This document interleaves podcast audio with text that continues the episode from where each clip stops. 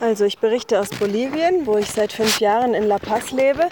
Und jetzt für die Zeit der Totalquarantäne, die wir seit fünf Wochen in ganz Bolivien haben, ähm, bin ich mit meiner Familie aufs Land in der Nähe von La Paz gegangen.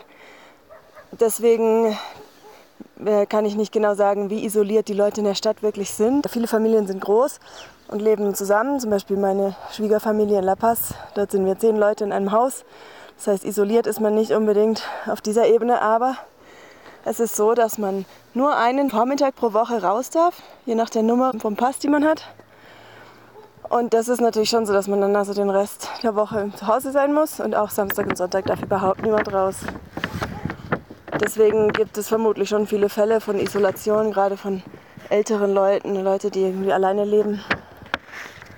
Und was die Fälle im Land angeht, das sind offiziell jetzt um die 500 Fälle, fast aufs ganze Land verteilt. Wie viele Tote es gibt, weiß ich nicht genau. Aber ähm, offiziell sind es noch recht wenig. Ich schätze, so um die 30 waren es, glaube ich, noch vor ein paar Tagen. Aber die Fälle sind ziemlich lang jetzt so auf einem ähnlichen Niveau geblieben und steigen nur langsam an. Natürlich wird gesagt, das ist, weil die, die strenge Isolation und die der totale Lockdown seine Wirkung zeigt. Allerdings ähm, ja, halten sich die Leute nicht so wirklich daran. Also man weiß zum Beispiel, dass die großen Märkte, dass da einfach jetzt sehr früh am Morgen sehr viel los ist und die Leute ihre Sachen halt nachts erledigen und tags bleibt dann jeder zu Hause. Aber man hört das halt um drei, vier Uhr morgens bis fünf oder sechs die, die Märkte und auch die Straßen, gerade in El Alto, in der großen Handelsmetropole oberhalb von La Paz auf 4000 Meter Höhe, sehr, sehr viel los ist und eigentlich fast alles wie immer, nur halt jetzt nachts statt tags. Allerdings war ich vor kurzem im Supermarkt in einer von den reichen Gegenden von La Paz und dort war es wirklich so, dass man äh, also eingesprüht wurde mit irgendeinem Desinfektionsmittel. Die Temperatur wurde gemessen, bevor man rein durfte. Man musste ungefähr 10 Meter Abstand halten zu jedem. Und man musste ungefähr vier Blocks Schlange stehen. Also das war ja schon ziemlich einschränkend. Und dann darf man ja nur am Vormittag und der Supermarkt hat dann auch nur offen von 8 bis um 11 ungefähr. Und sehr viele Leute wollen natürlich dann einkaufen und ja, eben sind die Schlangen sehr lang dementsprechend.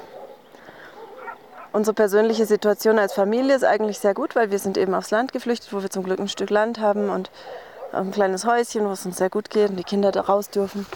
Das ist natürlich super, da kriegt man eigentlich nicht viel mit. Wir sind hier auf einem kleinen Dorf, wo eigentlich alles ist wie immer. Wir merken es schon ein bisschen an der Ernährung. Also die Nahrungsmittel, die wir haben, sind eigentlich Sachen, die hier aus der näheren Umgebung kommen. Man bekommt nicht sehr gut äh, so Dinge, die von weit weg kommen, aber das macht eigentlich auch nichts. Es ist im Moment Erntezeit und es gibt eigentlich sehr viele verschiedene gute Sachen. Deswegen bekommt man hier auf dem Land eigentlich nicht so viel mit von der Krise. Nur ähm, ist es, also kriegen wir von Nachbarn mit, dass wenn man kein Bargeld sich abgehoben hat vorher, dann ist es sehr schwierig, weil die Banken nur in, also nur die zentralen Filialen in den Städten öffnen und die Leute einfach keine Möglichkeit haben, an Geld zu kommen. Es gibt kaum Geldautomaten auf dem Land. Und das ist natürlich schon für viele sehr schwierig.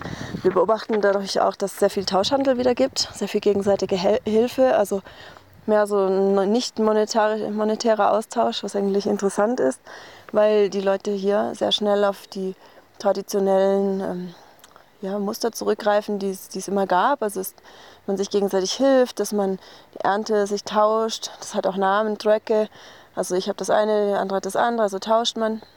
Und so gibt es eigentlich ziemlich viel jetzt, was die Nachbarn auch sagen, das haben sie seit vielen Jahren nicht mehr gesehen. Sehr viele Menschen sieht man, die, die, die ihr Land bearbeiten, zusammen Familien ernten und bearbeiten ihre Felder. Das hat man wohl auch schon sehr lange nicht mehr gesehen. Das ist eigentlich ganz interessant. Und hier auf dem Land ist es also sicher besser als, als in der Stadt im Moment.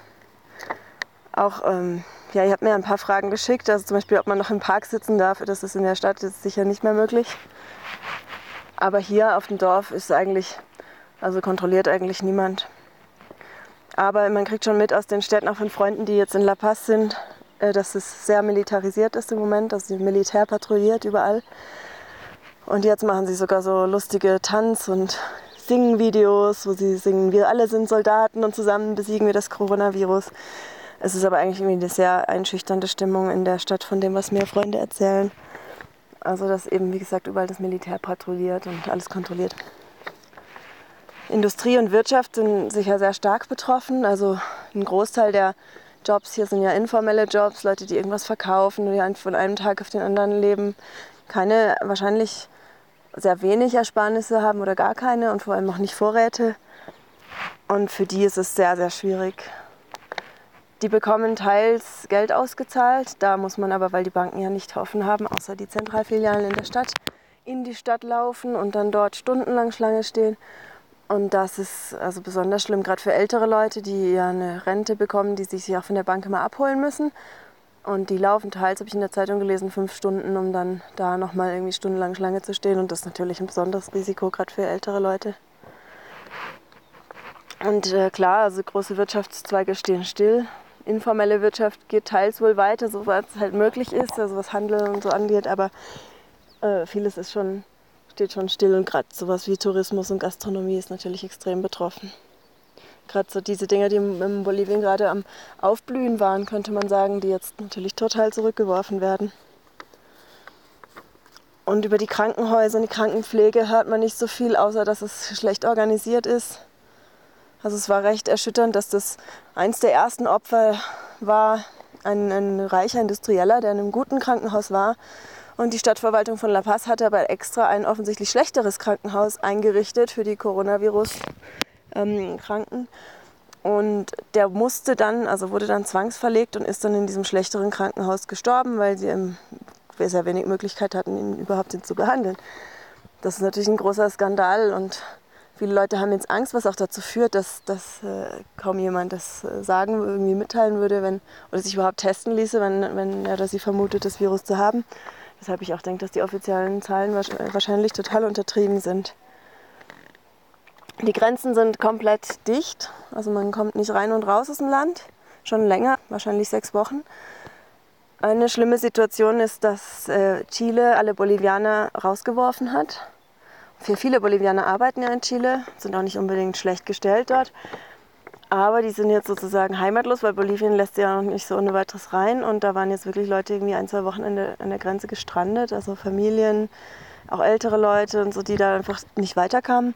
Dann gab es einen großen Aufschrei in der Bevölkerung und jetzt musste die Regierung die aufnehmen, hat sie jetzt unter Quarantäne gestellt. Es kommen auch noch mehr, auch aus anderen Ländern und sitzen dann da an den Grenzen. Und also das ist eine ziemlich schlimme Situation.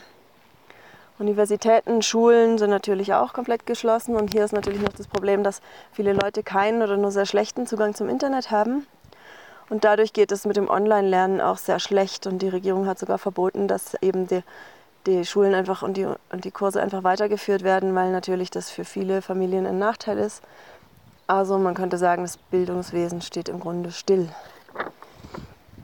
Was jetzt auch noch eine interessante Entwicklung ist, dass die Regierung natürlich gesagt hat, sie unterstützt die Wirtschaft, dass jetzt die, die größten Firmen und vor allem auch, ich mache Forschung über Landwirtschaft, die großen Agrarfirmen jetzt am lautesten schreien, sie brauchen jetzt Millionen, um, um gerettet zu werden. Also zum Beispiel die Sojabauern, die ja aber eigentlich jetzt nicht wirklich zur Ernährungssicherheit des Landes beitragen, auch nicht wirklich zu Steuereinnahmen, wie wir in unserer Forschung gesehen haben, weil das meiste Kapital natürlich ins Ausland fließt und sie auch kaum Steuern zahlen.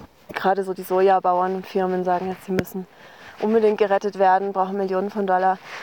Und der bolivianische Staat hat gerade also mit dem IWF ein, ein Kreditabkommen unterschrieben, was wir eigentlich dachten, dass Bolivien jetzt darüber hinweg ist, diese Dinge einzugehen. Aber jetzt sind wir da wieder zurückgefallen in der Entwicklung sozusagen. Das heißt, diese Krise wird uns dann noch länger begleiten wenn es dann um die Rückzahlung geht und die Austerität kommt und so weiter.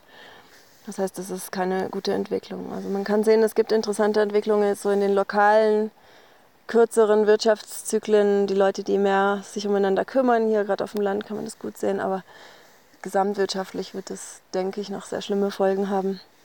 Es ist die Rede davon, dass es jetzt am 30. April soll dann die Totalquarantäne für alle vorbei sein, aber so wie sich die Fälle entwickeln, die steigen ja noch an, zwar langsam, aber wahrscheinlich wird dann gesagt, die Quarantäne macht Sinn, wir müssen das noch länger machen, wir alle sind Soldaten. Ja, also ich sehe im Moment da nicht ein wirkliches Ende in Sicht. Der einzige gute Vorschlag, den es im Moment gibt von einem Politiker, der aber dafür extrem angefeindet ist, dass man halt eigentlich wieder normal weiterleben soll und öffnen soll.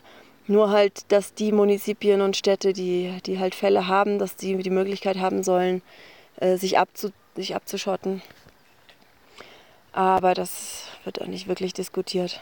Also eigentlich ist es so, dass man sich überhaupt nicht mehr bewegen darf, am besten gar nicht mehr rausgeht, einfach zu Hause bleibt, vorausgesetzt man hat ein Zuhause, beziehungsweise eins, das mehr ist als nur eine Garage. Also mir scheint, es werden halt einfach die Maßnahmen von den reichen Ländern kopiert, ohne zu denken, dass das gar nicht machbar ist für große Teile der Bevölkerung.